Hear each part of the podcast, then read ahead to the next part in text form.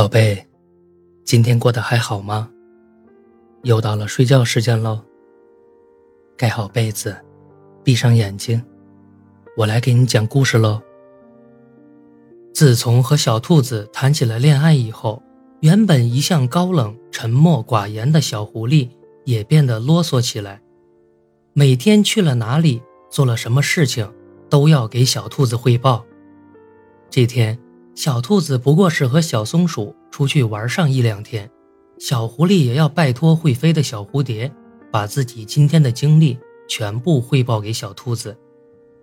今天我又给门口的胡萝卜浇了水，它们好像又长高了不少。等你回来，就差不多可以吃到新鲜的胡萝卜了。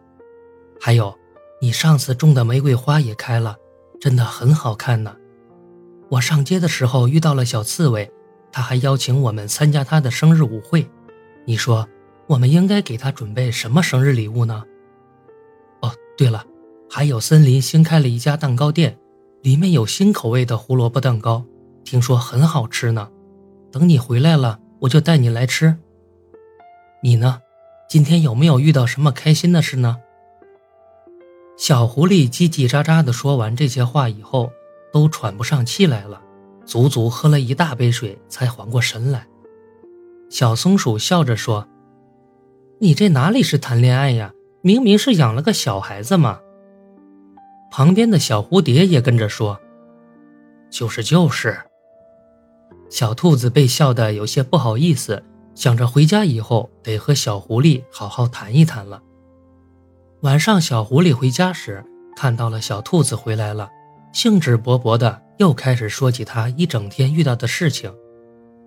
我今天去了那家新开的蛋糕店，但是我去晚了，他们的胡萝卜蛋糕卖完了。